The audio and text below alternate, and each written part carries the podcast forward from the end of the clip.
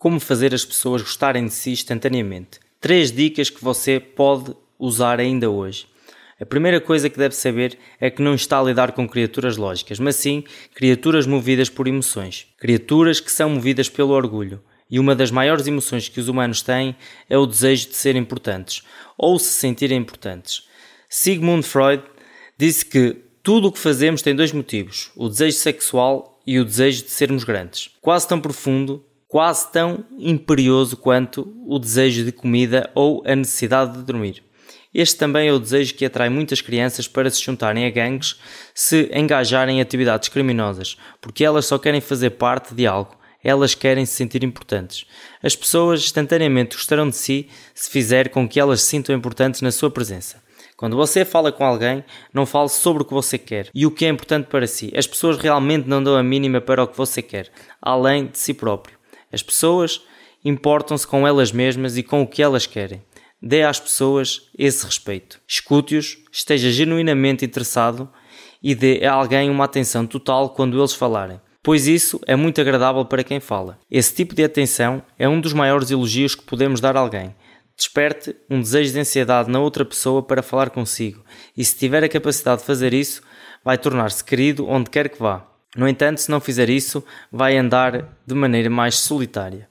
Henry Ford disse: Se existe algum segredo para o sucesso, está na capacidade de obter o ponto de vista da outra pessoa e ver as coisas tanto do ponto de vista da pessoa bem como do seu. Você pode aplicar esse princípio ao se comunicar com os outros. Quando você quer que alguém o escute, não fala em termos do que você quer, mas em termos do que eles querem. Como eles se beneficiarão com isso? Se quer ter um cachorro, por exemplo, não explique porque é importante para si, mas fale em termos de que porque isso beneficiará os outros. Muita comunicação acontece através da internet, como quando escreve um e-mail para resolver um problema ou um assunto que precisa ser corrigido.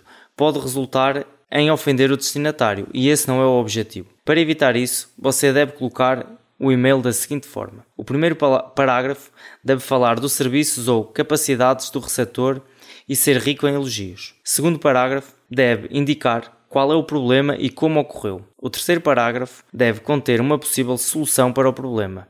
O quarto parágrafo deve saudar o relacionamento e ter uma frase final ao longo das linhas de se está ocupado, por favor, não se preocupe em responder esta nota. Na verdade, usei esses princípios há algum tempo na comunicação com outro blogueiro a pedir ajuda para uma determinada tarefa. E deixe-me dizer que funcionou às mil maravilhas. A sua resposta foi cerca de duas páginas inteiras do que deveríamos fazer e que ele não se importava nada de me auxiliar. A crítica é outra ação que deve tentar evitar ao máximo, porque ninguém gosta de ser informado de que está errado. 9 de 10 vezes as pessoas não se criticam por nada, não importa o quão erradas estejam. E é inútil criticar, porque isso só colocará outra pessoa na defensiva e normalmente eles se esforçarão para se justificar. Dói no orgulho de uma pessoa e mexe no seu senso de importância e desperta raiva e ressentimento. É da nossa natureza culpar os outros, tudo menos a nós mesmos. Como afirmei no começo, não somos criaturas lógicas, mas criaturas de emoções. Perceba que a pessoa que você está tentando corrigir e culpar provavelmente justificará o seu comportamento e o culpará de volta. Um psicólogo mundialmente famoso provou, através de testes com animais, que recompensá-los por bom comportamento os fará aprender muito mais rapidamente do que punindo-os por mau comportamento. Estudos posteriores provaram que o mesmo se aplica aos seres humanos. Qualquer tolo pode criticar, condenar e reclamar, e a maioria dos tolos o faz. Mas é preciso caráter e autocontrolo para ser compreensivo e perdoar. Sempre que George B. Johnson, coordenador de segurança de uma empresa de engenharia, entrava em contacto com pessoas que não seguiam a política da organização de usar, por exemplo, o capacete, ele lhes dizia com muita autoridade sobre o regulamento que eles deveriam obedecer e exigia que seguissem os seus regulamentos e ordens.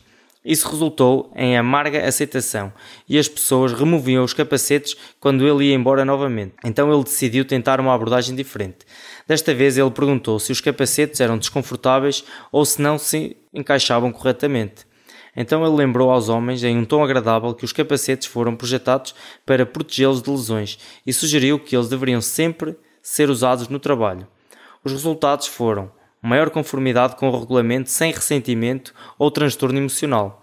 Ele não os criticou, mas fê-los sentir importantes, ao afirmar que não queria que eles se machucassem. Em vez de criticar e condenar as pessoas, tente entendê-las, tente descobrir porque elas fazem o que fazem.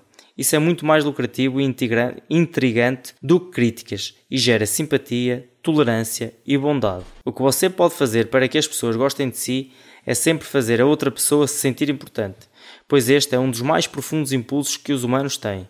Tente não falar sobre si ou sobre o que você quer, mas em vez disso, mostre uma atenção sincera ao que os outros querem. Se fizer isso, eles vão querer saber sobre você também. E se você perceber algo que não gosta em uma pessoa, não a critique por isso, mas realmente tente entender porque ela faz o que faz, já que é raro que as intenções de alguém sejam criarem ressentimentos ruins. A maioria dessas ideias discutidas foram tiradas do livro Como Fazer Amigos e Influenciar Pessoas, que foi escrito por Dale Carnegie, um livro que eu acho que todos deveriam ler. Eu vou deixar o link na descrição. Até à próxima.